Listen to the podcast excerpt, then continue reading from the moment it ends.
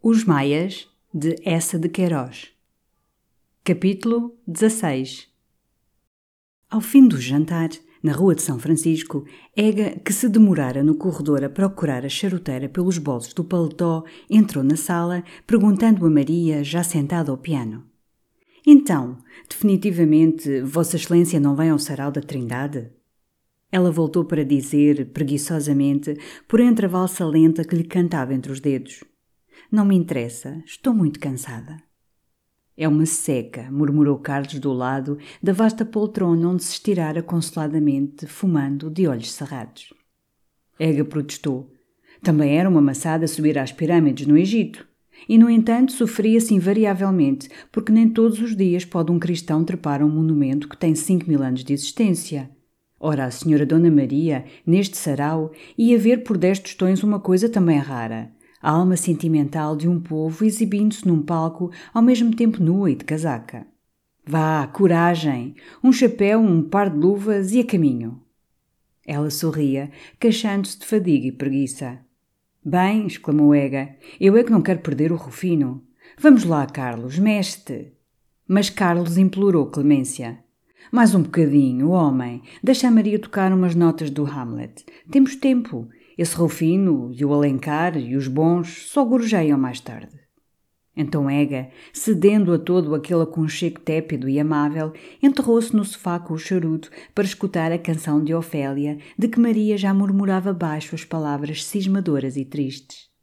Pâle et blonde, dors sur l'eau profonde. Ega adorava esta velha balada escandinava. Mais, porém, o encantava Maria, que nunca lhe parecera tão bela. O vestido claro que tinha nessa noite modelava-a com a perfeição de um mármore.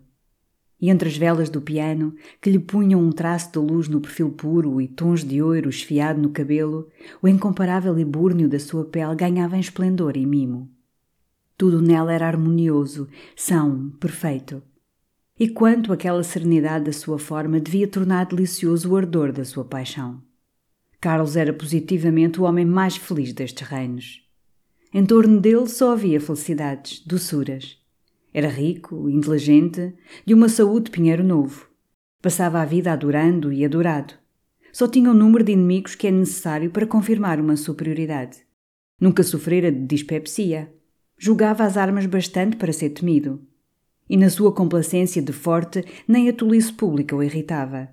Ser verdadeiramente ditoso. Quem é por fim esse Rufino? perguntou Carlos, alongando mais os pés pelo tapete, quando Maria findou a canção de Ofélia.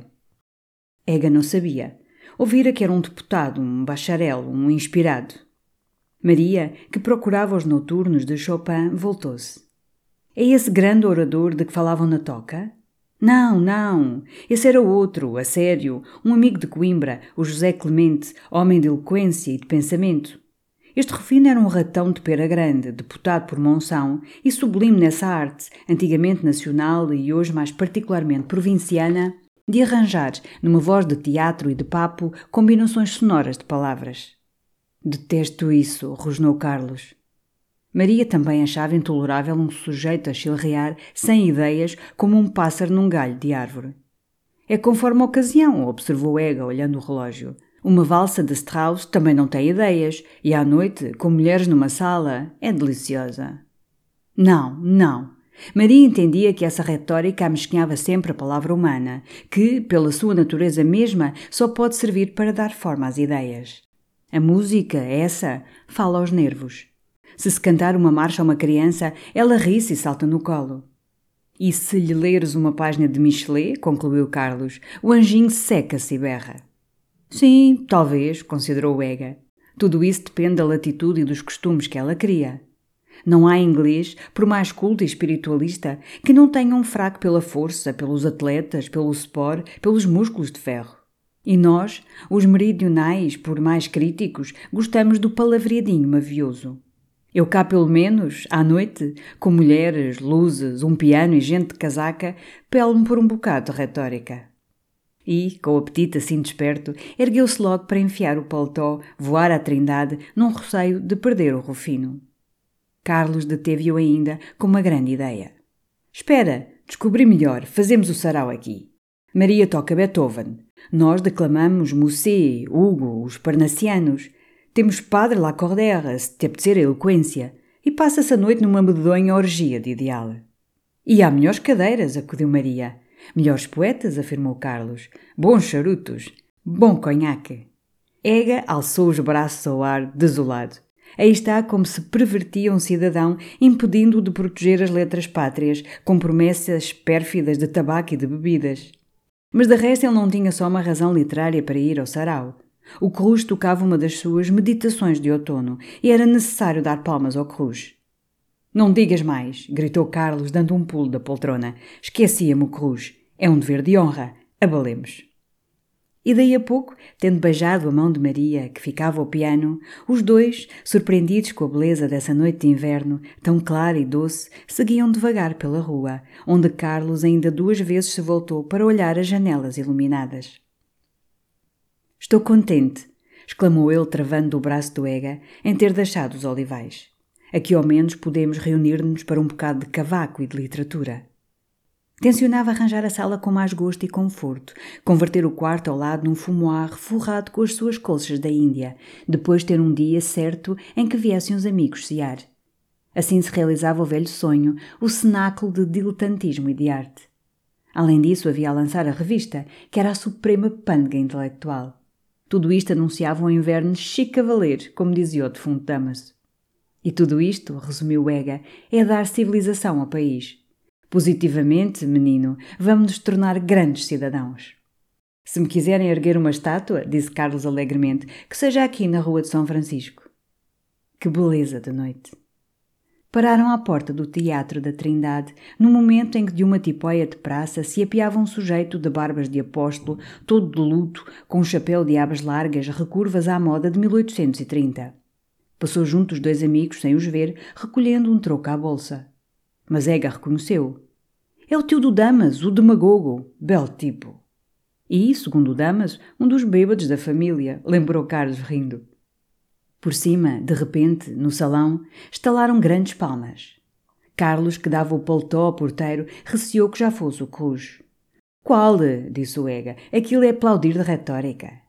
E com efeito, quando pela escada ornada de plantas chegaram ao antesalão, onde dois sujeitos de casaca passeavam em bicos de pés, segredando, sentiram logo um vozeirão túmido, garganteado, provinciano, de vogais arrastadas em canto, invocando, lá no fundo do estrado, a alma religiosa de Lamartine. É o Rufino, tem estado soberbo, murmurou o Teles da Gama, que não passara da porta com o charuto escondido atrás das costas. Carlos, sem curiosidade, ficou junto do Teles. Mas Ega, esguio e magro, foi rompendo pela coxia tapetada de vermelho. De ambos os lados se cerravam filas de cabeças, embebidas, enlevadas, atulhando os bancos de palhinha até junto ao tablado, onde dominavam os chapéus de senhoras picados por manchas claras de plumas ou flores. Em volta, de pé, Encostados aos pilares ligeiros que sustêm a galeria, refletidos pelos espelhos, estavam os homens, a gente do grêmio, da casa havanesa, das secretarias, uns de gravata branca, outros de jaquetões. Ega avistou o Sr. Sousa Neto, pensativo, sustentando entre dois dedos a face escaveirada de barba rala. Adiante o Gonçalo, com a sua gafurinha ao vento. Depois o Marquês, atabafado num caixonete de seda branca. E num grupo, mais longe, rapazes do Jockey Club, os dois Vargas, o Mendonça, o Pinheiro, assistindo àquele sport da eloquência com uma mistura de assombro e tédio. No parapeito de veludo da galeria corria outra linha de senhoras com vestidos claros, abanando-se molemente. Por trás alçava-se ainda uma fila de cavalheiros onde destacava o Neves, o novo conselheiro, grave, de braços cruzados, com um botão de camélia na casaca mal feita. O gás sufocava, vibrando cruamente naquela sala clara de um tom desmaiado de canário, raiada de reflexos de espelhos. Aqui e além, uma tosse tímida de catarro desmanchava o silêncio, logo abafada no lenço. E na extremidade da galeria, num camarote feito de tabiques, com sanefas de veludo cor de cereja, duas cadeiras de espaldar dourado permaneciam vazias na solenidade real do seu damasco escarlate. No entanto, no estrado, o Rufino, um bacharel transmontano, muito trigueiro, de pera, alargava os braços, celebrava um anjo, o anjo da esmola que ele entrevira, além no azul, batendo as asas de cetim. Ega não compreendia bem, entalado entre um padre muito gordo que pingava de suor e um alferes de lunetas escuras. Por fim não se conteve. Sobre que está ele a falar? E foi o padre que o informou, com a face luzidia inflamada de entusiasmo. Tudo sobre a caridade, sobre o progresso, tem estado sublime. Infelizmente está a acabar. Parecia ser, com efeito, a peruração. O Rufino arrebatara o lenço, limpava a testa lentamente. Depois arremeteu para a borda do tablado, voltando-se para as cadeiras reais com um tão ardente gesto de inspiração que o colete repuxado descobriu o começo da cerola. Foi então que Ega compreendeu. Rufino estava exaltando uma princesa que dera 600 mil reis para os inundados do Ribatejo e ia, a benefício deles, organizar um bazar na tapada. Mas não era só essa soberba esmola que deslumbrava Rufino, porque ele, como todos os homens educados pela filosofia e que têm a verdadeira orientação mental do seu tempo, via nos grandes factos da história não só a sua beleza poética, mas a sua influência social. A multidão, essa, sorria simplesmente, enlevada, para a incomparável poesia da mão calçada de fina luva que se estende para o pobre. Ele, porém, filósofo, antevia já, saindo desses delicados dedos de princesa, um resultado bem profundo e formoso. O quê, meus senhores? O renascimento da fé. De repente, um leque que escorregara da galeria, arrancando embaixo um berro uma senhora gorda, criou um sussurro, uma curta emoção. Um comissário do sarau, Dom José Sequeira, ergueu-se logo nos degraus do tablado, com o seu laçarote de seda vermelha na casaca, dardejando severamente os olhos vesgos para o recanto indisciplinado onde os curtos risos fuziavam. Outros cavalheiros, indignados, gritavam: Chut! Silêncio! Fora! E das cadeiras da frente surgiu a face ministerial do govarinho, inquieta pela ordem, com as lunetas brilhando duramente. Então Ega procurou ao lado da condessa e avistou enfim mais longe, com um chapéu azul, entre a alvim, toda de preto, e umas vastas espáduas cobertas de cetim alva, que era as da baronesa de Craban. Todo o rumor findava, e o Rufino, que molhara lentamente os lábios no copo, avançou um passo, sorrindo, com o lenço branco na mão. Dizia eu, meus senhores, que dada a orientação mental deste século, mas o Ega sufocava, esmagado, farto de Rufino, com a impressão de que o padre ao lado cheirava mal. E não aturou mais, furou para trás para desabafar com Carlos. Tu imaginavas uma besta assim? Horroroso, murmurou Carlos. Quando o ruge? Ega não sabia, todo o programa fora alterado. E tens cá Govarinho. Está lá adiante, de azul. É de querer ver logo esse encontro. Mas ambos se voltaram, sentindo por trás alguém ciciar discretamente. Bonsoir, monsieur. Era Steinbrocken e o seu secretário, graves, de casaca, em pontas de pés, com as claques fechadas. E imediatamente Steinbrocken queixou-se da ausência da família real. Monsieur de Cantanhede, qui est de service, m'avait cependant assuré que la reine viendrait. C'est bien sûr sa protection, n'est-ce pas, toute cette musique euh, sévère.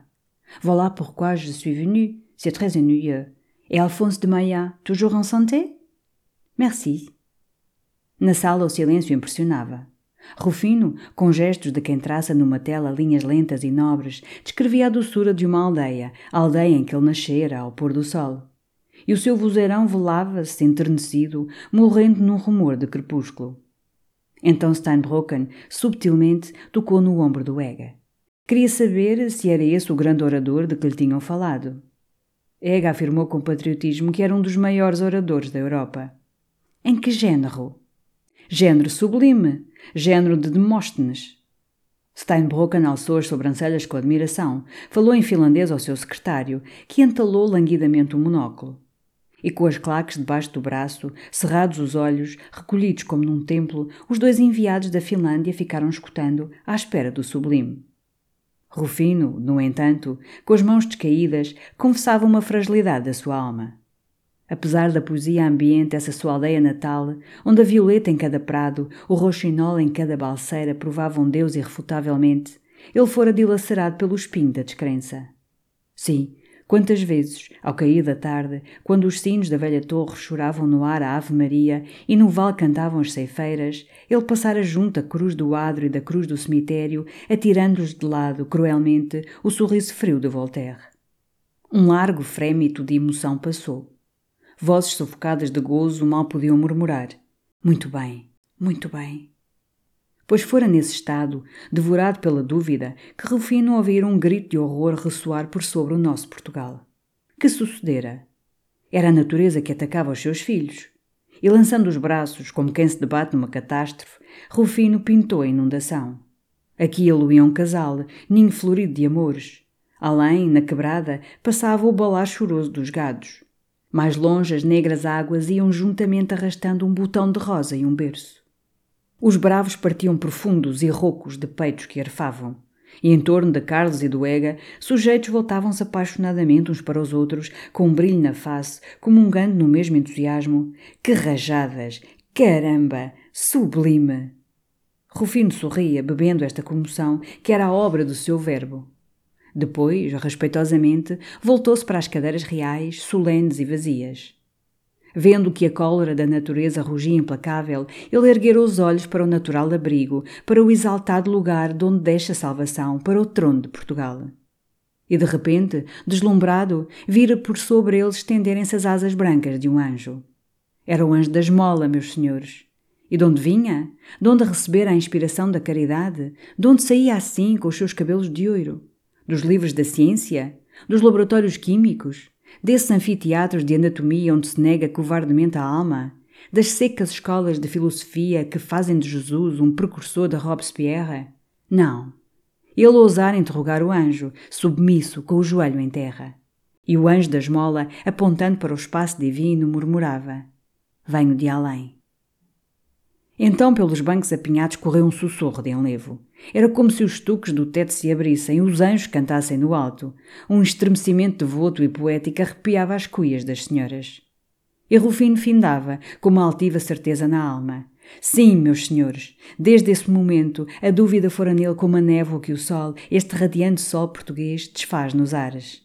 E agora, apesar de todas as ironias da ciência, apesar dos escárnios orgulhosos de um Renan, de um Littré e de um Spencer, ele, que recebera a confidência divina, podia ali, com a mão sobre o coração, afirmar a todos bem alto: havia um céu. Apoiado! mugia na coxia o padre Sebento. E por todo o salão, no aperto e no calor do gás, os cavalheiros das secretarias, da arcada, da casa havanesa, berrando, batendo as mãos, afirmaram soberbamente o céu. O Ega, que ria, divertido, sentiu ao lado um som rouco de cólera. Era o Alencar, de paletó, de gravata branca, confiando sombriamente os bigodes. Que te parece, Tomás? Faz nojo, rugiu surdamente o poeta. Tremia, revoltado. Numa noite daquelas, toda de poesia, quando os homens de letras se deviam mostrar como são, filhos da democracia e da liberdade, ver aquele pulha pôr-se ali a lamber os pés à família real. Era simplesmente ascoroso.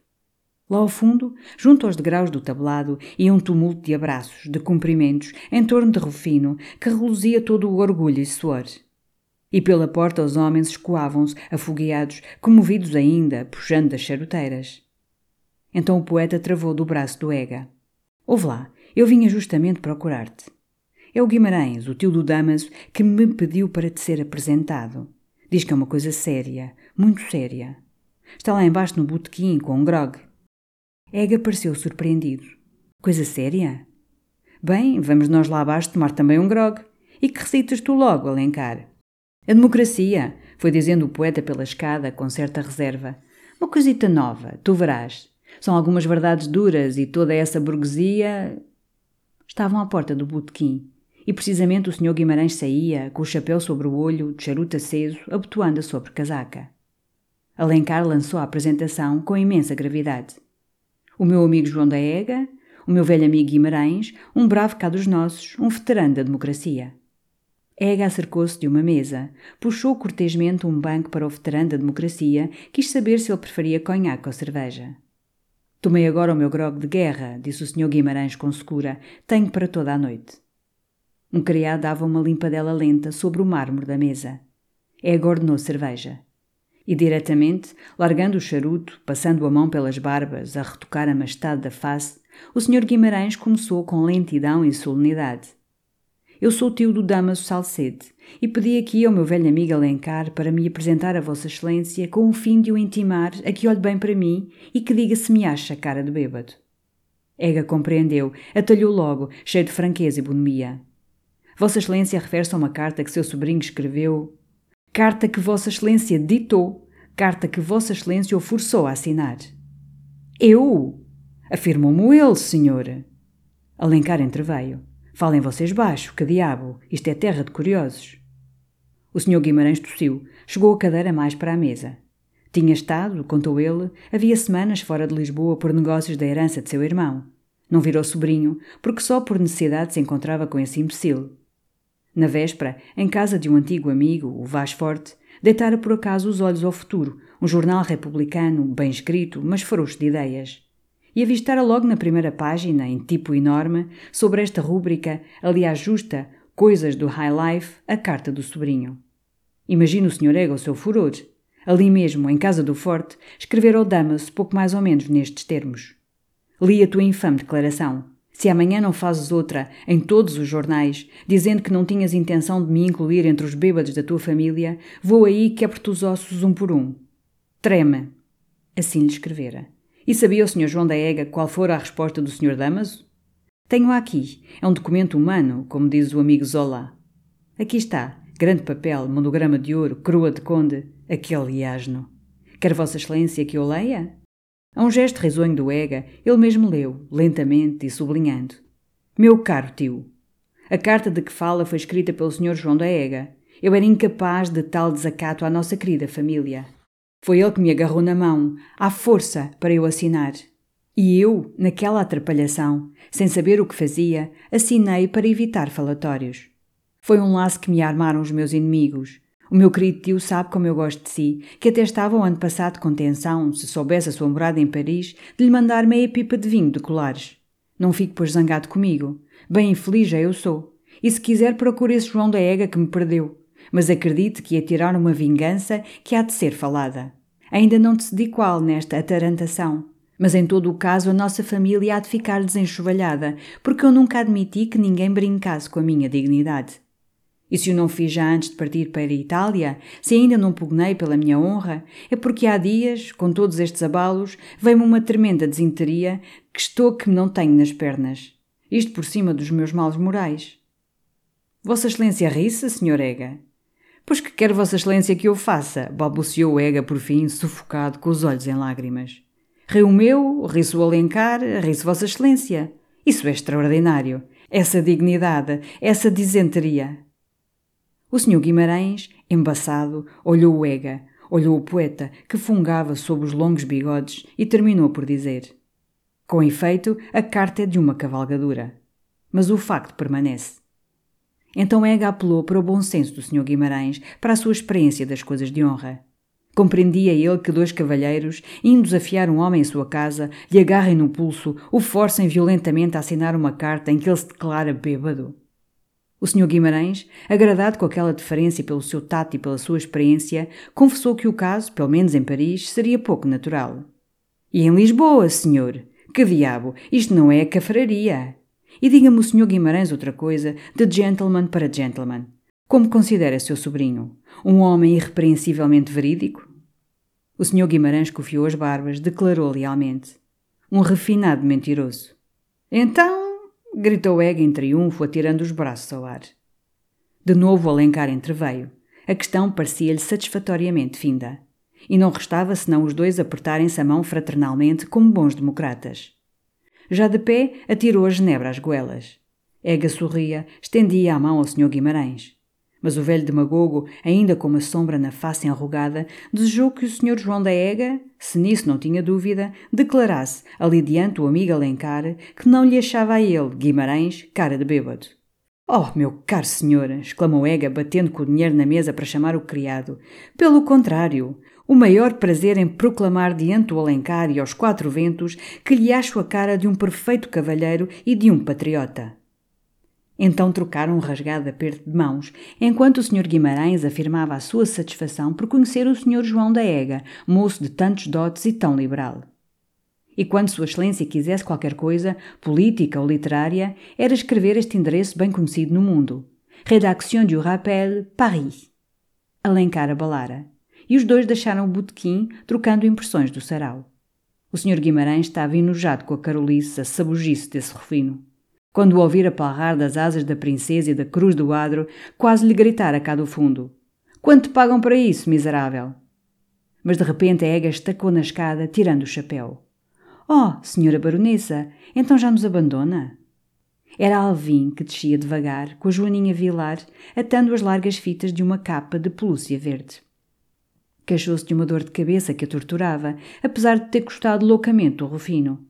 Mas uma noite toda de literatura, que estafa! E agora, para mais, ficara lá um homenzinho a fazer música clássica. É o meu amigo Ruge. Ah, é seu amigo? Pois olhe, devia ter-lhe dito que tocasse antes o pirulito. Vossa Excelência aflige-me com esse desdém pelos grandes mestres. Não quer que a vá acompanhar a carruagem? Paciência. Muito boa noite, senhora Dona Joana. Um servo seu, senhora Baronesa. E Deus lhe tire a sua dor de cabeça. Ela voltou-se, ainda no degrau, para o ameaçar risonhamente com o leque. Não seja impostor. O senhor Ega não acredita em Deus. Perdão. Que o diabo lhe tire a sua dor de cabeça, senhora Baronesa. O velho democrata desaparecera discretamente. E da antessala Ega avistou logo ao fundo, no tablado, sobre um mocho muito baixo que lhe fazia roçar pelo chão as longas abas da casaca, o corruja, com o nariz bicudo contra o caderno da sonata, martelando sabiamente o teclado. Foi então subindo em pontas de pés pela coxia tapetada de vermelho, agora desafogada, quase vazia. Um ar mais fresco circulava. As senhoras, cansadas, bocejavam por trás dos leques. Parou junto de Dona Maria da Cunha, apertada na mesma fila com todo um rancho íntimo, a Marquesa de Sotal, as duas Pedrosos, a Teresa d'Arc. E a boa Dona Maria tocou-lhe logo no braço para saber quem era aquele músico de cabeleira. Um amigo meu, murmurou Ega, um grande maestro, o Cruz. O Cruz. O nome correu entre as senhoras que o não conheciam. E era a composição dele, aquela coisa triste? É de Beethoven, senhora Dona Maria, a sonata patética. Uma das Pedrosos não percebera bem o nome da sonata, e a Marquesa de Sotal, muito séria, muito bela, cheirando devagar um frasquinho de sais, disse que era a sonata pateta. Por toda a bancada foi um rastilho de risos sufocados. A sonata pateta. Aquilo parecia divino. Da extremidade o Vargas gordo, das corridas, estendeu a face enorme, imberbe e cor de papoula. Muito bem, senhora Marquesa, muito catita. E passou o gracejo a outras senhoras que se voltavam, sorriam à Marquesa entre o frufru dos leques. Ela triunfava, bela e séria, com um velho vestido de veludo preto, respirando os sais, enquanto adiante um amador de barba grisalha cravava naquele rancho ruidoso dois grandes óculos de ouro que faiscavam de cólera.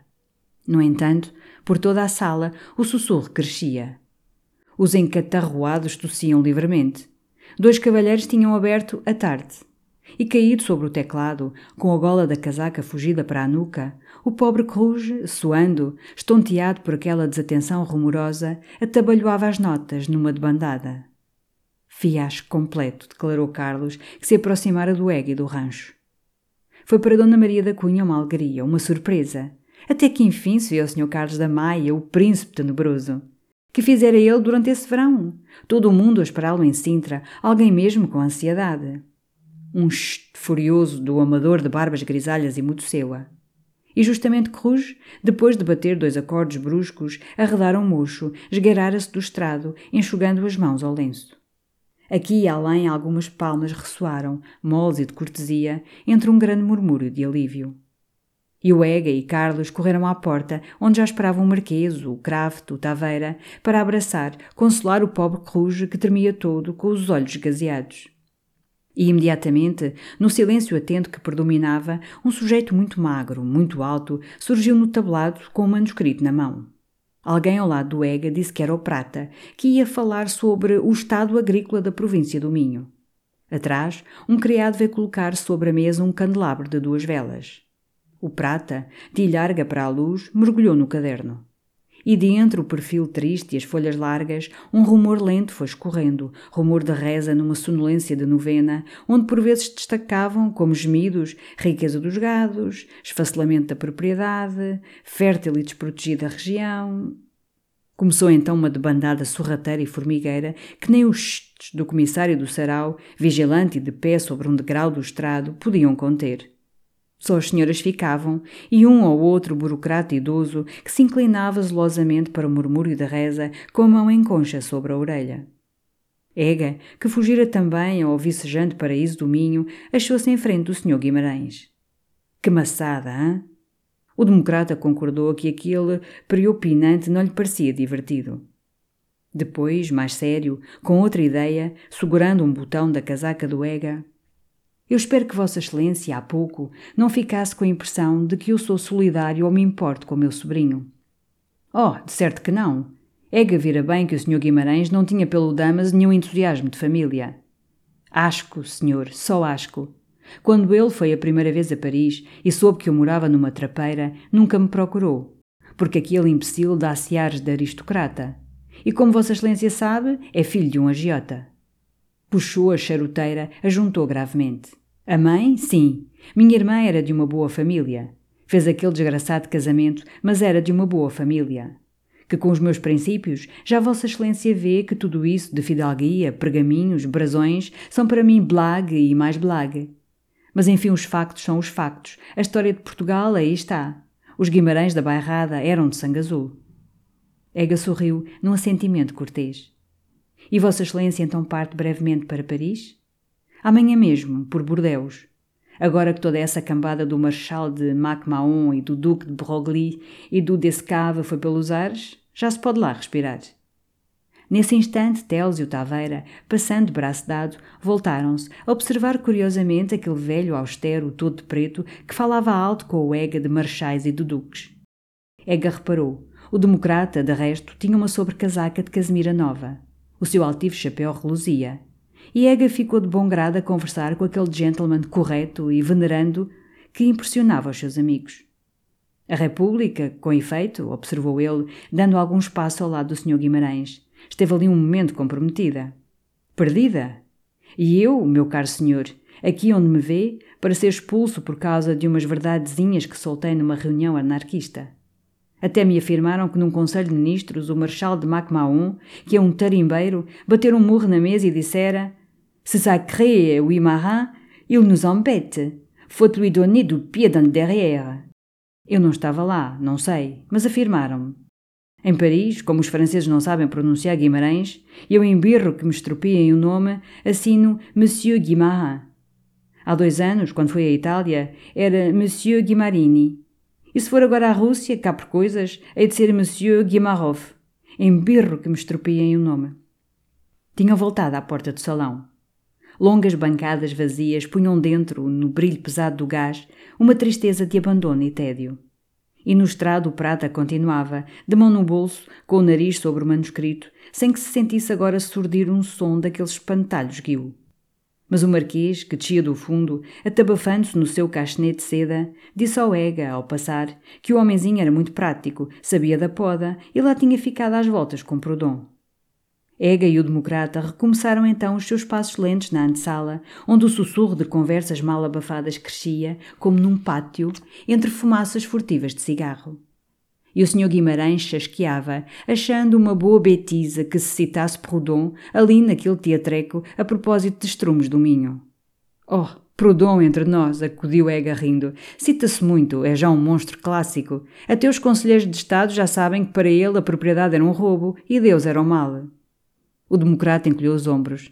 Grande homem, senhor, homem imenso. São os três grandes pimpões deste século: Proudhon, Garibaldi e o compadre. O compadre! exclamou Ega atônito. Era o nome de amizade que o senhor Guimarães dava em Paris a Gambetta. Gambetta nunca ouvia que não lhe gritasse de longe em espanhol: Hombre, compadre! E ele também, logo: Compadre, caramba! Daí ficar a alcunha e Gambetta ria porque lá isso, bom rapaz e amigo desta franqueza do Sul e patriota até ali. Imenso, meu caro senhor, o maior de todos. Pois é, imaginaria que o senhor Guimarães, com as suas relações do rapel, devia ter sobretudo o culto de Vitor Hugo. Esse, meu caro senhor, não é homem, é um mundo. E o senhor Guimarães ergueu mais a face, ajuntou infinitamente grave, é um mundo. E aqui, onde me vê, ainda não há três meses que ele me disse uma coisa que me foi direito ao coração. Vendo com deleite o interesse e a curiosidade do Ega, o democrata contou largamente esse glorioso lance que ainda o comovia. Foi uma noite no rapel. Eu estava a escrever, ele apareceu, já um pouco trôpego, mas com o olho a luzir e aquela bondade, aquela majestade. Eu ergui-me como se entrasse um rei. Isto é, não, que se fosse um rei tinha-lhe dado com a bota no rabiosque. Levantei-me como se ele fosse um deus. Qual Deus? Não há Deus que me fizesse levantar. Enfim, acabou-se. Levantei-me. Ele olhou para mim, fez assim um gesto com a mão e disse, a sorrir, com aquele ar de gênio que tinha sempre: Bonsoir, mon ami. E o Sr. Guimarães deu alguns passos dignos, em silêncio, como se aquele bonsoir, aquele mon ami, assim recordados, lhe fizessem mais vivamente sentir a sua importância no mundo. De repente, Alencar, que bracejava num grupo, rompeu para eles, pálido, de olhos chamejantes. Que me dizem vocês esta pouca vergonha? Aquele infame ali há meia hora, com o infólio a rosnar, a rosnar, e toda a gente a sair, não fica ninguém. Tenho de recitar aos bancos de palhinha. E abalou, rilhando os dentes, a exalar mais longe o seu furor. Mas algumas palmas cansadas, dentro, fizeram voltar o ega. O estrado ficara novamente vazio, com as duas velas ardendo no candelabro. Um cartão em grossas letras que um criado colocara no piano anunciava um intervalo de dez minutos, como num circo. E nesse instante a senhora Condessa de Govarinho saíra pelo braço do marido, deixando atrás um sulco largo de comprimentos, de espinhas que se vergavam, de chapéus de burocratas rasgadamente erguidos. O comissário do sarau as afamava-se, procurando duas cadeiras para suas excelências. A condessa, porém, foi reunir-se a Dona Maria da Cunha, que ela vira com os pedroços e a duquesa de Sotal, refugiada num vão de janela. Ega imediatamente acercou-se do rancho íntimo, esperando que as senhoras se beijocassem. Então, senhora condessa, ainda muito comovida com a eloquência do Rufino? Muito cansada. E que calor, hã? Horrível. A senhora baronesa de Alvim saiu há poucos com uma dor de cabeça. A condessa, que tinha os olhos pisados e uma prega de velhice aos cantos da boca, murmurou: Não admira, isto não é divertido. Enfim, já agora é necessário levar a cruz ao Calvário. Se fosse uma cruz, minha senhora, exclamou Ega, infelizmente é uma lira. Ela riu. E Dona Maria da Cunha, nessa noite mais remoçada e viva, ficou logo toda banhada num sorriso, com aquela carinhosa admiração pelo Ega, que era um dos seus sentimentos. Este Ega, não há mal que lhe chega. E diga-me outra coisa, que é feito o seu amigo Maia? Ega a vir há momentos antes, no salão, puxar pela manga de Carlos, cochichar com Carlos. Mas conservou um ar inocente. Está aí, anda por aí, assistindo a toda essa literatura. De repente, os olhos sempre bonitos e lânguidos de Dona Maria da Cunha rebrilharam com uma faísca de malícia. Falai no mal. Neste caso seria falar do bom. Enfim, aí nos vem o príncipe tenebroso. E era com efeito Carlos que passava, se encontrava diante dos braços do conde de Govarinho, estendidos para ele com uma efusão em que parecia renascer o antigo afeto. Pela primeira vez Carlos via a condessa, desde a noite em que no aterro, abandonando-a para sempre, fechara com ódio a portinhola da tipóia onde ela ficava chorando. Ambos baixaram os olhos, ao adiantar a mão um para o outro lentamente. E foi ela que findou o embaraço, abrindo o seu grande leque de penas de avestruz.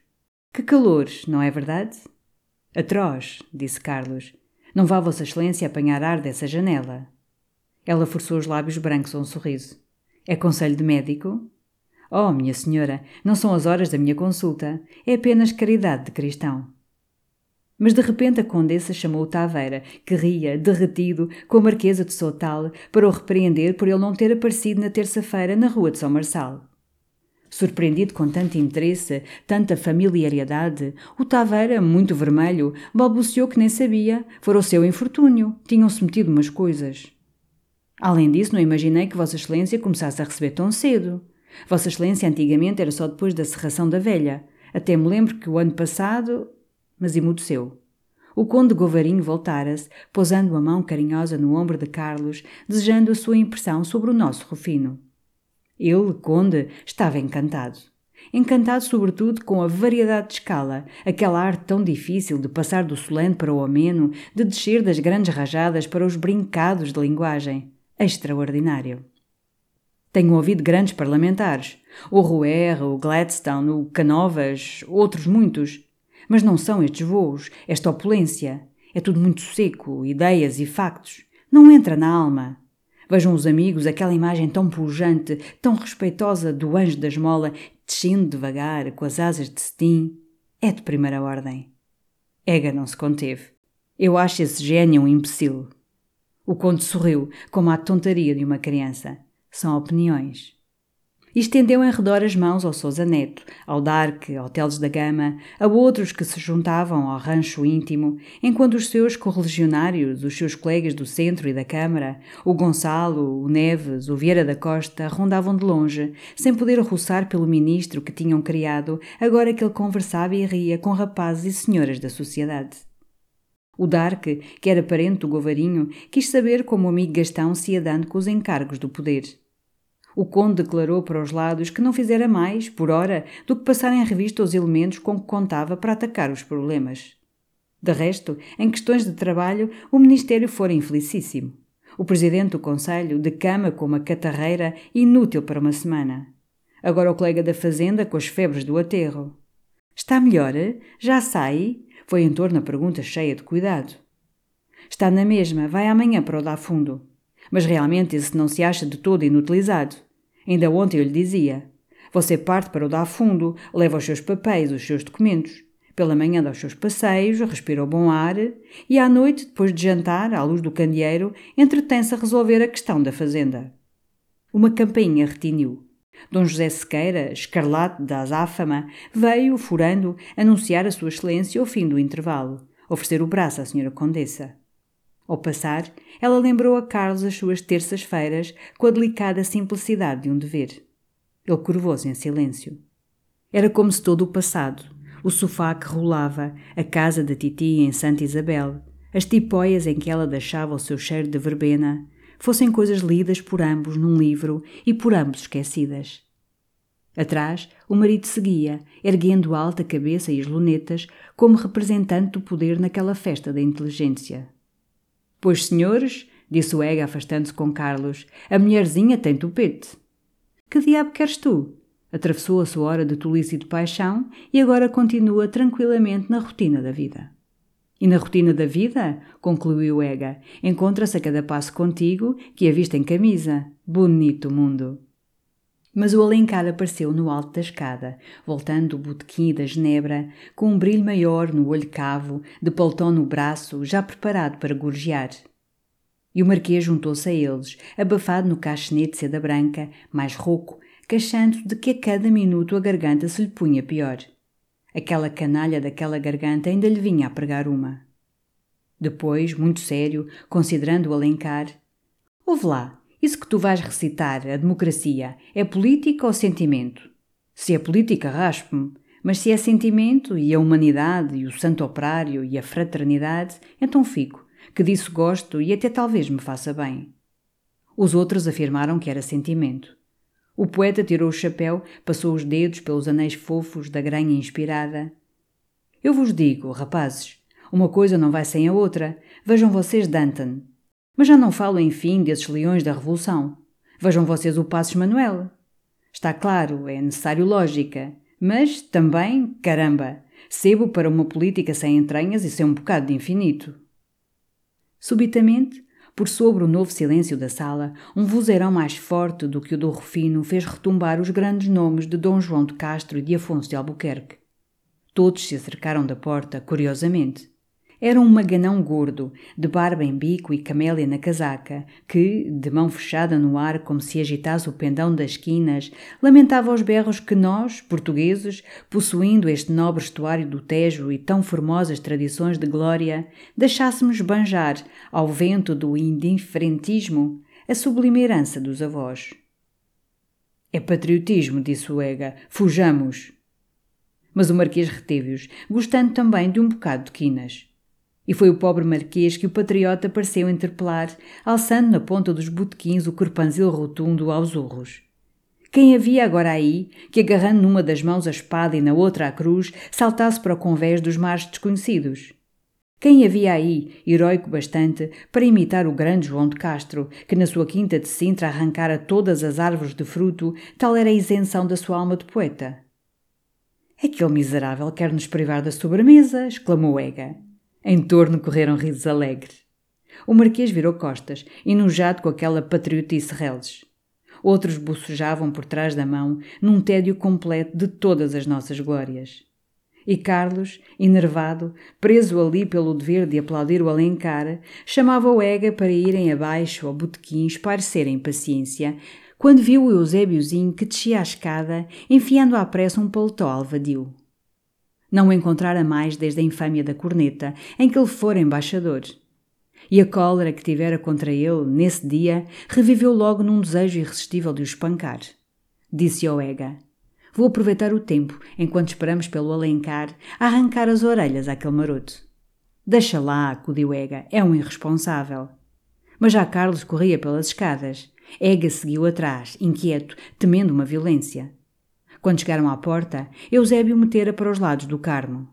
E alcançaram-no no largo da abegoaria, àquela hora deserto, mudo, com dois bicos de gás mortiços.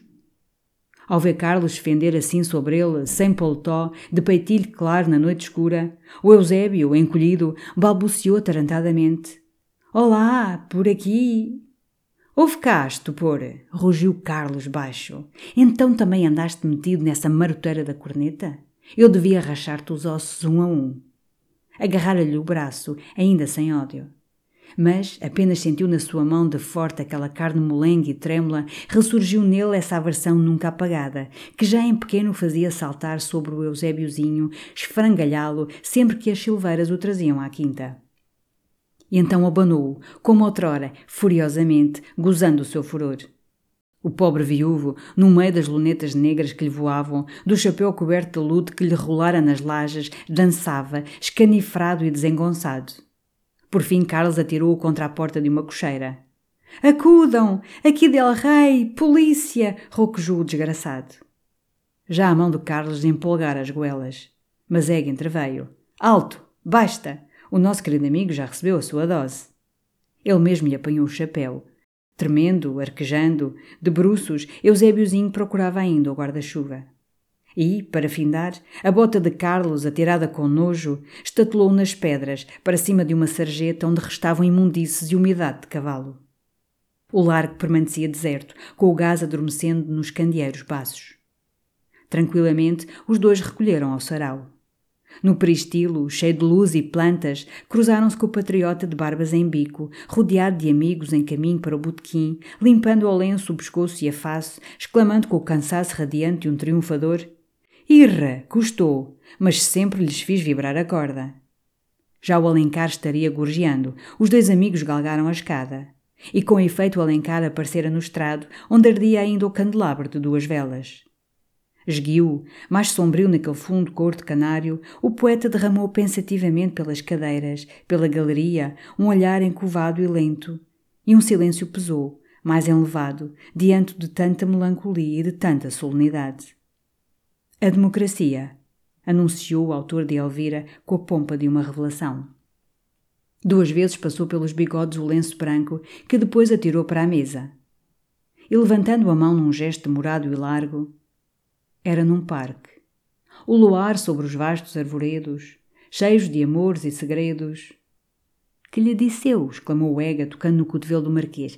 É sentimento, aposto que é o festim. E era com efeito o festim, já cantado na flor de martírio, festim romântico, num vago jardim onde vinhos de Chipre circulam, caudas de brocado rojam entre maciços de magnólias e das águas do lago sobem em cantos ao gemer dos violoncelos mas bem depressa transpareceu a severa ideia social da poesia. Enquanto, sob as árvores radiantes do luar, tudo são risos, brindes, lascivos murmúrios, fora, junto às grades douradas do parque, assustada com o latir dos molossos, uma mulher macilenta, em farrapos, chora, aconchegando ao seio magro o filho que pede pão. E o poeta, sacudindo os cabelos para trás, perguntava por que havia ainda esfomeados neste orgulhoso século XIX. De que servir então, desde Espartaco, o esforço desesperado dos homens para a justiça e para a igualdade? De que servir então a cruz do grande mártir, erguida além na colina, onde, por entre os abetos, os raios do sol se somem, o vento triste se cala, e as águias, revolteando, dentre as nuvens, estão olhando morrer o filho do homem? A sala permanecia muda e desconfiada, e o Alencar, com as mãos tremendo no ar, desolava-se de que todo o gênio das gerações fosse impotente para esta coisa simples, dar pão à criança que chora. Martírio do coração, espanto da consciência, que toda a humana ciência não solva a negra questão. Que os tempos passem e rolem, e nenhuma luz assome, e eu veja de um lado a fome e do outro a indigestão. Ega torcia-se, fungando dentro do lenço, jurando que rebentava. E do outro a indigestão. Nunca, nas alturas líricas, se gritara nada tão extraordinário e sujeitos graves em redor sorriam daquele realismo sujo. Um jocoso lembrou que para indigestões já havia o bicarbonato de potassa. Quando não são das minhas, rosnou um cavalheiro esverdinhado que alargava a fivela do colete. Mas tudo emudeceu ante um chute terrível do marquês que desapertara o cachenê já excitado no enternecimento que sempre lhe davam estes humanitarismos políticos. E, entretanto, no estrado, o Alencar achara a solução do sofrimento humano.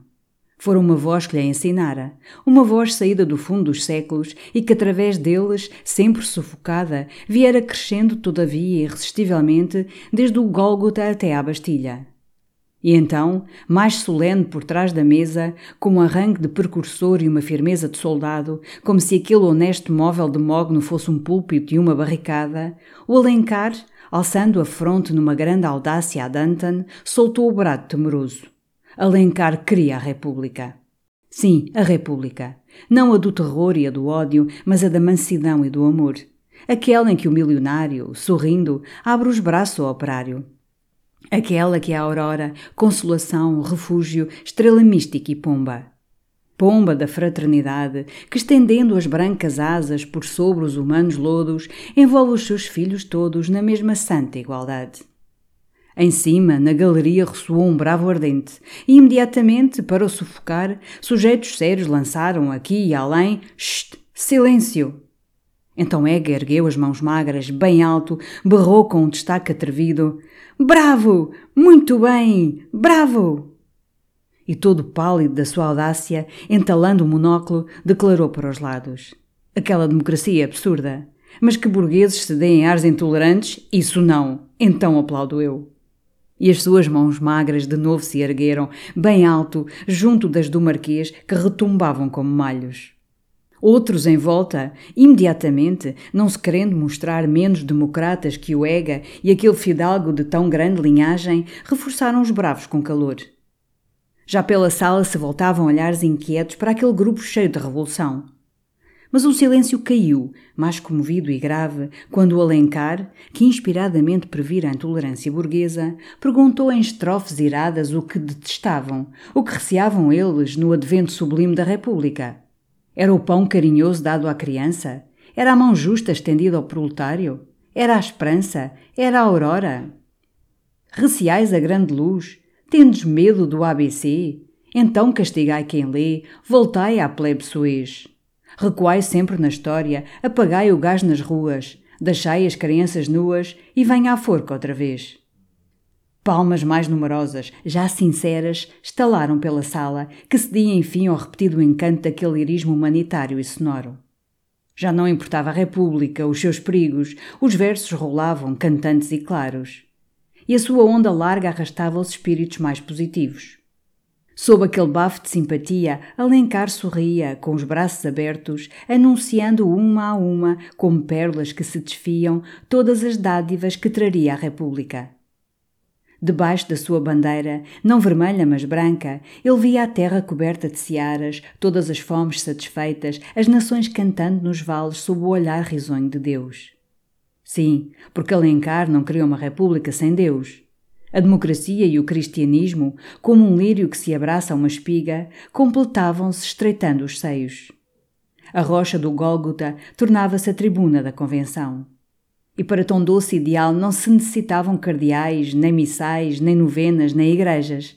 A República, feita só de pureza e de fé, reza nos campos. A lua cheia é história. Os roxinóis entoam tanto ergo nos ramos dos loureirais. E tudo prospera, tudo refulge. Ao mundo do conflito substitui-se o mundo do amor. À espada sucede o arado, a justiça ri da morte, escola está livre e forte e a bastilha derrocada. Rola a tiara no lodo, brota o lírio da igualdade e uma nova humanidade planta a cruz na barricada. Uma rajada forte e franca de bravos fez oscilar as chamas do gás. Era a paixão meridional do verso, da sonoridade, do liberalismo romântico, da imagem que esfuzia no ar com um brilho crepitante de foguete, conquistando enfim tudo, pondo uma palpitação em cada peito, levando os chefes de repartição a berrarem, estirados por cima das damas, no entusiasmo daquela república onde havia roxinóis. E quando Alencar, alçando os braços ao teto, com modulações de preguiera na voz roufanha, chamou para a terra essa pomba da democracia que erguera o voo do Calvário e vinha com largos sulcos de luz, foi um enternecimento banhando as almas, um fundo arrepio de êxtase. As senhoras amolciam nas cadeiras, com a face meio voltada ao céu. No salão abrasado perpassavam frescuras de capela. As rimas fundiam-se no murmúrio de ladainha, como evoladas para uma imagem que pregas de cetim cobrissem, estrelas de ouro coroassem. E mal se sabia já se essa que se invocava e se esperava era a deusa da liberdade ou Nossa Senhora das Dores. Alencar, no entanto, via a descer, espalhando um perfume. Já ela tocava com os seus pés divinos os vales humanos, já do seu seio fecundo transbordava a universal abundância tudo reflorescia, tudo rejuvenescia. As rosas têm mais aroma, os frutos têm mais doçura, brilha a alma clara e pura, solta de sombras e véus. Fojador espavorida, foi-se a fome, foi-se a guerra, o homem canta na terra e Cristo sorri nos céus? Uma aclamação rompeu, imensa e rouca, abalando os muros cor de canário. Moços exaltados treparam às cadeiras, dois lenços brancos flutuavam. E o poeta, trêmulo, exausto, rolou pela escada até aos braços que se lhe estendiam fermentos. Ele sufocava, murmurava: Filhos, rapazes! Quando Ega correu do fundo, com Carlos, gritando: Foste extraordinário, Tomás! As lágrimas saltaram dos olhos do Alencar, quebrado todo de emoção. E ao longo da coxia a ovação continuou, feita de palmadinhas pelos ombros, de shake hands da gente séria, de muitos parabéns a Vossa Excelência. Pouco a pouco ele erguia a cabeça num altivo sorriso que lhe mostrava os dentes maus, sentindo-se o poeta da democracia, consagrado, ungido pelo triunfo, com a inesperada missão de libertar almas. Dona Maria da Cunha puxou-lhe pela manga quando ele passou, para murmurar, encantada, que achara lindíssimo, lindíssimo. E o poeta, estonteado, exclamou: Maria, é necessário luz. Teles da Gama veio bater-lhe nas costas, afirmando-lhe que piara esplendidamente. E Alencar, inteiramente perdido, balbuciou: Sursum corda, meu Teles, sursum corda. Ega, no entanto, através do tumulto, farejava buscando Carlos, que desaparecera depois dos braços ao Alencar. Taveira segurou-lhe que Carlos passara para o botequim. Depois, embaixo, um garoto jurou que o Sr. Dom Carlos tomara uma tipóia e ia já virando o chiado. Ega ficou à porta, hesitando se aturaria o resto do sarau. Nesse momento, o govarinho, trazendo a condessa pelo braço, descia rapidamente, com a face toda contrariada e sombria. O trintanário de Suas Excelências correu a chamar o cupê. E quando Ega se acercou, sorrindo, para saber que impressão lhes deixara o grande triunfo democrático do Alencar, a profunda cólera do govarinho escapou-se-lhe, mal contida, por entre os dentes cerrados. Versos admiráveis, mas indecentes. O cupê avançou. Ele teve apenas tempo de rosnar ainda, surdamente, apertando a mão ao Ega. Numa festa de sociedade, sob a proteção da rainha, diante do ministro da coroa, falar de barricadas, prometer mundos e fundos às classes proletárias, é perfeitamente indecente já a condessa enfiara a portinhola, apanhando a larga cauda de seda. O ministro mergulhou também furiosamente na sombra do cupê. Junto às rodas passou chotando, numa pileca branca, o correio agaloado. Ega ia subir. Mas o marquês apareceu, abafado num gabão de aveiro, fugindo a um poeta de grandes bigodes que ficara em cima a recitar quadrinhas miudinhas a uns olhinhos galantinhos. E o marquês testava versos feitos a partes do corpo humano. Depois foi o Cruz que surgiu do botequim, abotoando o paletó. Então, perante essa debandada de todos os amigos, Ega decidiu abalar também, ir tomar o seu grog ao grêmio com o maestro. Meteram o Marquês numa tipóia e ele e Cruz desceram a Rua Nova da Trindade, devagar, num encanto estranho daquela noite de inverno, sem estrelas, mas tão macia que nela parecia andar perdido um bafo de maio. Passavam à porta do Hotel Aliança quando Ega sentiu alguém que se apressava chamar atrás: Ó oh, Sr. Ega! Vossa Excelência faz favor, Sr. Ega! Parou, reconheceu o chapéu recurvo, as barbas brancas do Sr. Guimarães. Vossa Excelência, desculpe! exclamou o demagogo esbaforido. Mas viu descer, queria-lhe dar duas palavras, e como me vou embora amanhã? Perfeitamente. Oh, Coruja, vai andando, já te apanho. O maestro estacionou à esquina do chiado. O senhor Guimarães pedia de novo desculpa. De resto, eram duas curtas palavras. Vossa Excelência, segundo me disseram, é o grande amigo do Sr. Carlos da Maia. São como irmãos. Sim, muito amigos. A rua estava deserta, com alguns garotos apenas à porta alumiada da Trindade. Na noite escura, a alta fachada do Aliança lançava sobre eles uma sombra maior. Todavia o Sr. Guimarães baixou a voz cautelosa. Aqui está o que é. Vossa Excelência sabe, ou talvez não saiba, que eu fui em Paris íntimo da mãe do Sr. Carlos da Maia. Vossa Excelência tem pressa e não veio agora a propósito essa história. Basta dizer que aqui há anos ela entregou-me, para eu guardar, um cofre que, segundo dizia, continha papéis importantes. Depois, naturalmente, ambos tivemos muitas outras coisas em que pensar, os anos correram, ela morreu. Numa palavra, porque Vossa Excelência está com pressa. Eu conservo ainda em meu poder esse depósito e trouxe-o por acaso quando vim agora a Portugal por negócios da herança de meu irmão. Ora, hoje, justamente, ali no teatro, comecei a refletir que o melhor era entregá-lo à família. O Cruz mexeu-se impaciente. Ainda te demoras? Um instante! gritou Ega, já interessado por aqueles papéis e pelo cofre. Vai andando! Então o Sr. Guimarães, à pressa, resumiu o pedido. Como sabia a intimidade do Sr. João da Ega e de Carlos da Maia, lembrara-se de lhe entregar o cofrezinho para que ele o restituísse à família. Perfeitamente, acudiu Ega. Eu estou mesmo em casa dos Maias, no ramalhete. Ah, muito bem. Então Vossa Excelência manda um criado de confiança amanhã buscá-lo. Eu estou no Hotel Paris, no Pelourinho. Ou melhor ainda, levo-lhe eu, não me dá incómodo nenhum, apesar de ser dia de partida. Não, não, eu mando um criado, insistiu Ega, estendendo a mão ao democrata. Ele estratou-lhe com calor. Muito agradecida, Vossa Excelência. Eu junto-lhe então um bilhete e Vossa Excelência entrega-o da minha parte ao Carlos da Maia ou à irmã. Ega teve um movimento de espanto. À irmã? A que irmã? O Sr. Guimarães considerou Ega também com assombro e, abandonando-lhe lentamente a mão, a que irmã? A irmã dele, a única que tem, a Maria?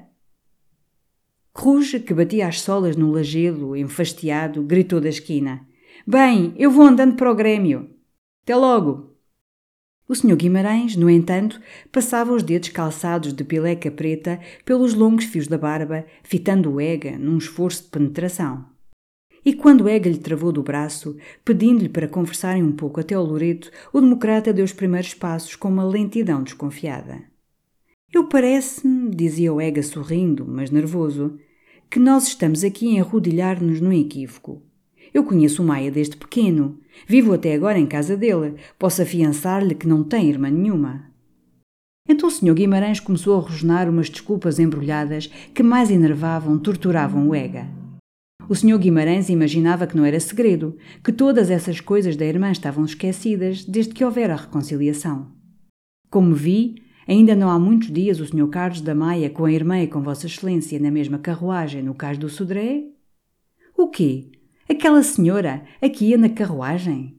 Sim, exclamou o Sr. Guimarães irritado, farto enfim dessa confusão em que se debatiam. Aquela mesma, a Maria Eduarda Monforte, ou a Maria Eduarda Maia, como quiser, que eu conheci de pequena, com quem andei muitas vezes ao colo, que fugiu com Mac Green, que esteve depois com a besta do Castro Gomes. Essa mesmo. Era ao meio do Loreto, sob o lampião de gás. E o Sr. Guimarães de repente destacou, vendo os olhos do Ega esgazearem-se de horror, uma terrível palidez cobria-lhe a face. Vossa Excelência não sabia nada disto? Ega respirou fortemente, arredando o chapéu da testa sem responder. Então o outro, embaçado, terminou por encolher os ombros. Bem, via que tinha feito uma tolice. A gente nunca se devia intrometer nos negócios alheios. Mas acabou-se Imaginasse o Sr. Ega que aquilo fora um pesadelo depois da versalhada do sarau. Pedia desculpa sinceramente e desejava ao Sr. João da Ega muitíssimo boas noites. Ega, como um clarão de relâmpago, entrevira toda a catástrofe. e agarrou avidamente o braço do Sr. Guimarães, num terror que ele abalasse, desaparecesse, levando para sempre o seu testemunho, esses papéis, o cofre da Monforte e com eles a certeza, a certeza porque agora ansiava. E através do Loreto, vagamente, foi balbuciando, justificando a sua emoção, para tranquilizar o homem, poder lentamente arrancar-lhe as coisas que soubesse, as provas, a verdade inteira. O Sr. Guimarães compreende. Isto são coisas muito delicadas, que eu supunha absolutamente ignoradas de todos. De modo que fiquei embatucado, fiquei tonto, quando ouvi assim, de repente, falar delas com essa simplicidade. Porque, enfim, aqui para nós, essa senhora não passa bem em Lisboa por irmã de Carlos. O senhor Guimarães atirou a mão num grande gesto. Ah, bem, então era jogo com ele? Pois tinha feito o senhor Ega perfeitamente. Com certeza eram coisas muito sérias que necessitavam toda a sorte de véus. Ele compreendia, compreendia muito bem.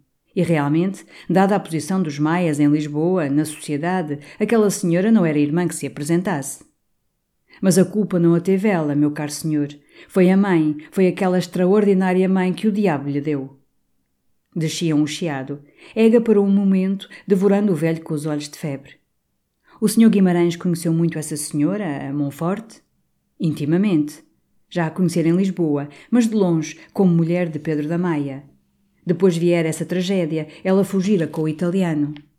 Ele abalara também para Paris nesse ano com a Clémence, uma costureira da Lavaillant.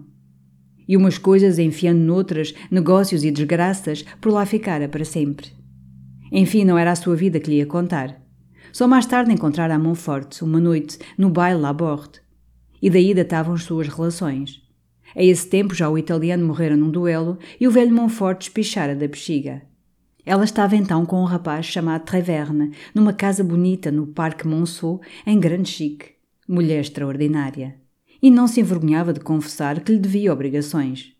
Quando essa rapariga, a Clémence, que era um encanto, adoecera do peito, a Montfort trazia-lhe flores, frutas, vinhos, fazia-lhe companhia, velava-a como um anjo. Porque lá esse coração largo e generoso até ali. Esta, a filha, a Dona Maria, tinha então sete ou oito anos, linda como os amores. E houvera uma outra pequena do italiano, muito galantinha também. Oh, muito galantinha também. Mas morrer em Londres, essa. E com esta Maria andei muitas vezes ao colo, meu caro senhor. Não sei se ela ainda se lembra de uma boneca que eu lhe dei, que falava, dizia Napoleão. Era no tempo do Império, até as desavergonhadas das bonecas eram imperialistas. Depois, quando ela estava em Tours, no convento, fui lá duas vezes com a mãe. Já então os meus princípios me não permitiam entrar nesses covis religiosos. Mas enfim, fui acompanhar a mãe. E quando ela fugiu com o irlandês, o MacGran, foi comigo que a mãe veio ter, furiosa, a querer que eu chamasse o comissário de polícia para se prender o irlandês. Por fim meteu-se num fiacre, foi para Fontainebleau, lá fez as pazes, viviam até juntos. Enfim, uma série de trapalhadas. Um suspiro cansado escapou-se do peito do Ega, que arrastava os passos, sucumbido. E esta senhora, está claro, não sabia então de quem era filha. O senhor Guimarães encolheu os ombros. Nem suspeitava que existissem maias sobre a face da terra. A Monfort dissera-lhe sempre que o pai era um fidalgo austríaco com quem ela casara na Madeira. Uma michórdia, meu caro senhor, uma michórdia. É horrível, murmurou Ega mas dizia ao Sr. Guimarães que podia também fazer a mão forte. Que diabo! Era duro confessar à filha. Olha que eu fugi a teu pai, e ele por causa disso matou-se. Não tanto pela questão de pudor. A rapariga devia perceber que a mãe tinha amantes. Ela mesmo, aos 18 anos, coitadinha, já tinha um. Mas por causa do tiro, do cadáver, do sangue. A mim mesmo, exclamou o Sr. Guimarães, parando, alargando os braços na rua deserta. A mim mesmo nunca ela falou do marido, nem de Lisboa, nem de Portugal. Lembro-me até uma ocasião em casa da Clemence que eu aludia um cavalo alazão, um cavalo de Pedro da Maia, em que ela costumava montar. Animal soberbo. Mas nem mencionei o marido, falei só do cavalo. Pois, senhores, bate com o leque em cima da mesa, grita como uma bicha. Dites donc, mon cher, vous m'embêtez avec ces histoires de l'autre monde. Com efeito, bem o podia dizer, eram histórias do outro mundo. Para encurtar, estou convencido que nos últimos tempos ela mesma julgava que Pedro da Maia nunca existira. Uma insensata. Por fim até bebia. Mas acabou-se. Tinha grande coração e portou-se muito bem com a Clemence. parce que petit. É horrível, murmurou outra vez o Ega, tirando o chapéu, correndo a mão trêmula pela testa. E agora o seu único desejo era a acumulação incessante de provas, de detalhes. Falou então desses papéis, desse cofre da mão forte. O Sr. Guimarães não sabia o que eles continham, e não se admiraria se fossem apenas contas de modista ou pedaços velhos do Figaro em que se falava dela. É uma caixita pequena que a Monforte me deu na véspera de partir para Londres com a filha. Era no tempo da guerra. Já a Maria vivia com o irlandês, tinha mesmo uma pequena, a Rosa. Depois veio a Comuna, todos aqueles desastres. Quando o Monforte voltou de Londres, eu estava em Marselha. Foi então que a pobre Maria se meteu com o Castro Gomes, creio que para não morrer de fome. Eu recolhi a Paris, mas não vi mais a Monforte, que já estava muito doente. A Maria, colada então a essa besta do Castro Gomes, um pedante, um rastaquer, mesmo a calhar para a guilhotina, não tornei também a falar. Se a encontrava era um cumprimento de longe, como no outro dia, quando a vi na carruagem com Vossa Excelência e com o irmão. De sorte que fui ficando com os papéis. Nem, a falar a verdade, com estas coisas todas de política, me lembrei mais deles. E agora aí estão, às ordens da família. Se isso não fosse incómodo para Vossa Excelência, acudiu Ega, eu passava agora pelo seu hotel e levava-os logo comigo. Incómodo nenhum. Estamos em caminho, é negócio que fica feito. Algum tempo seguiram calados. O sarau de certo acabara. Um bater de carruagem atroava as descidas no chiado. Junto deles passaram duas senhoras, com um rapaz que bracejava, falando alto do alencar. O senhor Guimarães tirara lentamente do bolso a charuteira. Depois, parando, para raspar um fósforo, então a Dona Maria passa simplesmente por parenta? E como soube ele? Como foi isso? Ega, que caminhava com a cabeça caída, estremeceu como se acordasse.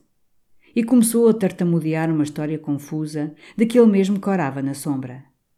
Sim, Maria Eduarda passava por parenta. Fora o procurador que descobrira. Ela rompera com o Castro Gomes com todo o passado. Os maias davam-lhe uma mesada e vivia nos olivais, muito retirada, como filha de um maia que morrera na Itália. Todos gostavam muito dela. Afonso da Maia tinha grande ternura pela pequena. E de repente indignou-se com estas invenções, por onde arrastava já o nome do nobre velho. Exclamou como se abafasse. Enfim, nem eu sei. Um horror. Um drama, resumiu gravemente o Sr. Guimarães.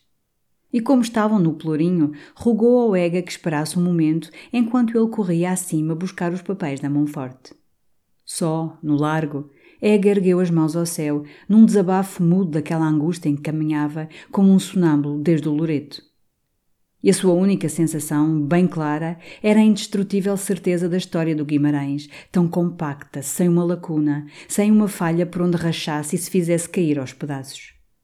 O homem conhecera Maria Monforte em Lisboa, ainda mulher de Pedro da Maia, brilhando no seu cavalo alazão. Encontrara em Paris, já fugida, depois da morte do primeiro amante, vivendo com outros. Andara então ao colo com Maria Eduarda, a quem estavam bonecas. E desde então não deixara mais de ver Maria Eduarda, de a seguir, em Paris, no convento de Tours, em Fontainebleau com o irlandês, nos braços de Castro Gomes numa tipóia de praça, enfim, com ele e com Carlos da Maia havia dias no cais do Sodré. Tudo isto se encadeava, concordando com a história contada por Maria Eduarda. E do tudo ressaltava esta certeza monstruosa. Carlos amante da irmã. Guimarães não descia. No segundo andar surgira uma luz viva, numa janela aberta. Ega recomeçou a passear lentamente pelo meio do largo. E agora, pouco a pouco, subia nele uma incredulidade contra esta catástrofe de dramalhão.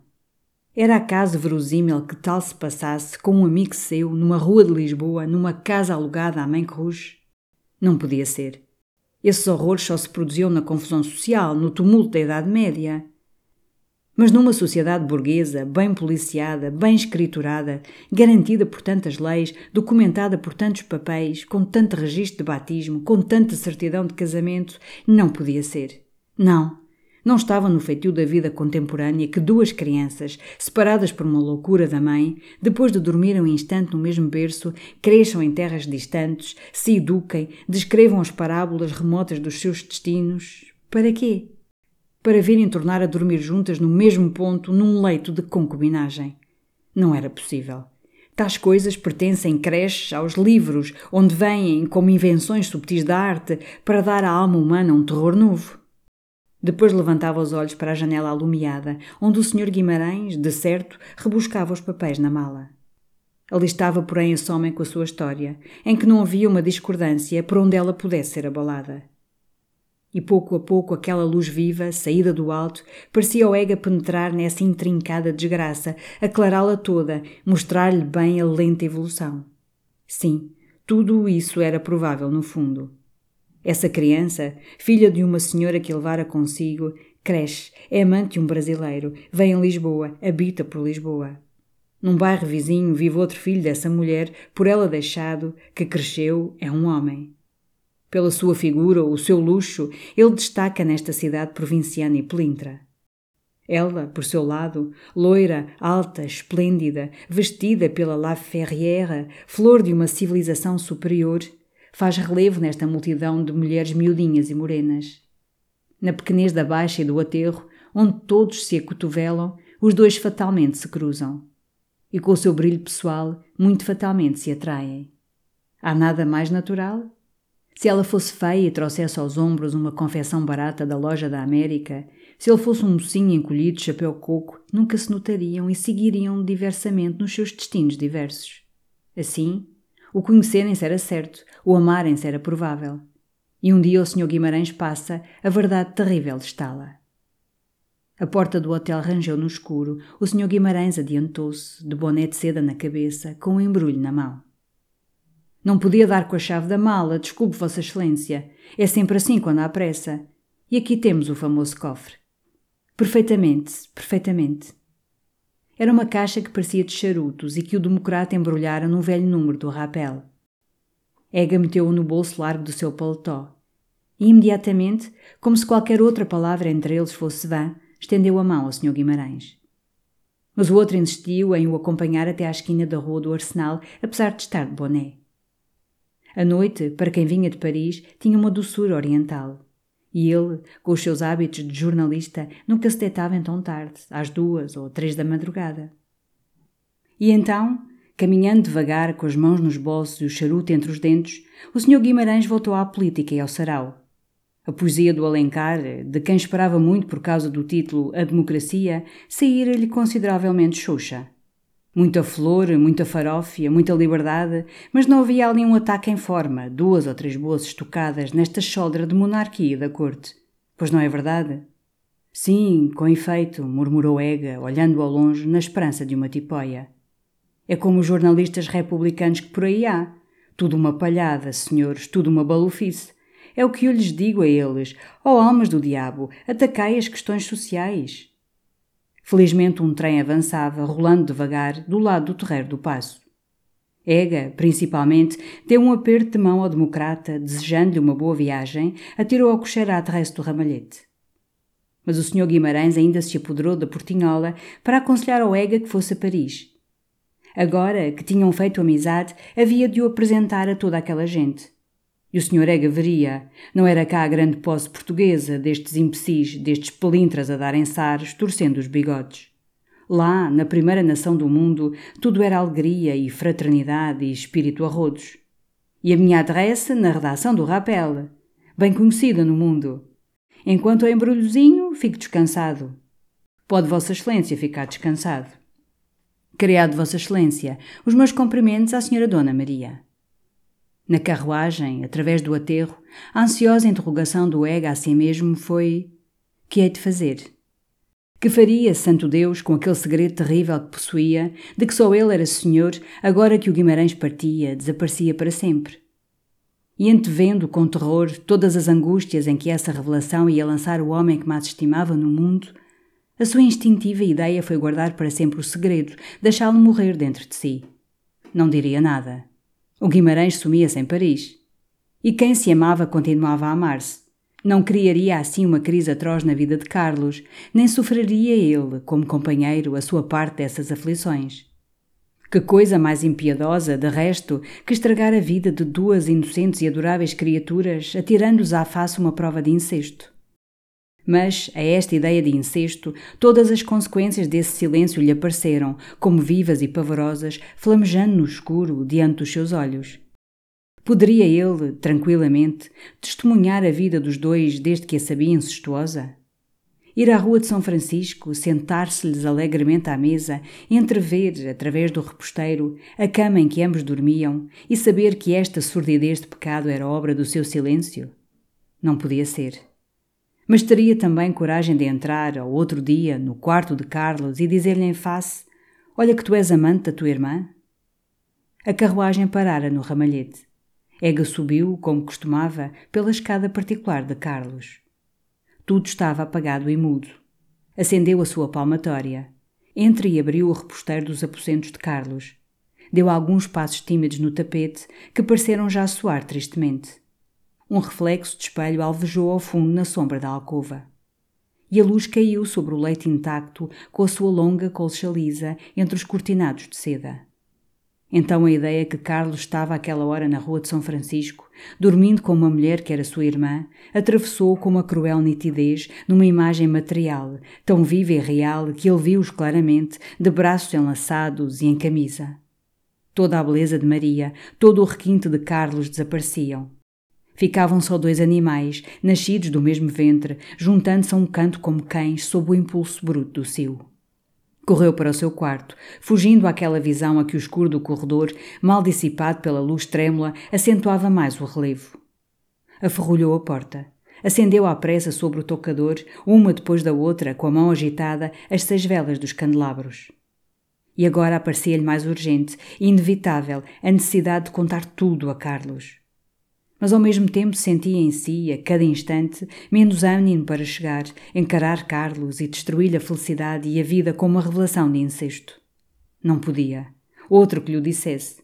Ele lá estava depois para o consolar, tomar metade da sua dor, carinhoso e fiel.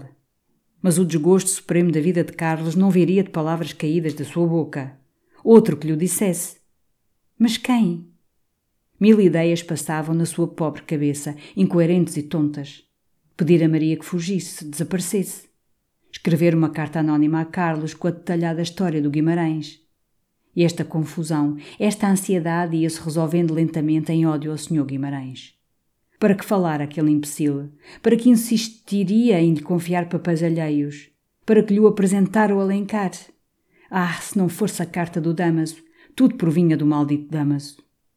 Agitando-se pelo quarto, ainda de chapéu, os seus olhos caíram num sobrescrito pousado sobre a mesa de cabeceira. Reconheceu a letra do Vilaça. E nem o abriu. Uma ideia sulcara-o de repente. Contar tudo ao Vilaça. Por que não? Era o procurador dos Maias. Nunca para ele houvera segredos naquela casa. E esta complicação singular de uma senhora da família, considerada morta e que surge inesperadamente, a quem a pertencia aclarar, senão ao fiel procurador, ao velho confidente, ao homem que, por herança e por destino, recebera sempre todos os segredos e partilhara todos os interesses domésticos? E sem pensar, sem aprofundar mais, fixou-se logo nesta decisão salvadora, que ao menos o sossegava, lhe tirava já do coração um peso de ferro sufocante e intolerável. Devia acordar cedo, procurar Vilaça em casa. Escreveu numa folha de papel: Acorda-me às sete e desceu abaixo, ao longo corredor de pedra onde dormiam os criados, dependurou este recado na chave do quarto do escudeiro. Quando subiu, mais calmo, abriu então a carta do Vilaça. Era uma curta linha, lembrando ao amigo Ega que a letrinha de duzentos mil reis no Banco Popular se vencia daí a dois dias. Sebo, tudo se junta! exclamou Ega furioso, atirando a carta amarrotada para o chão.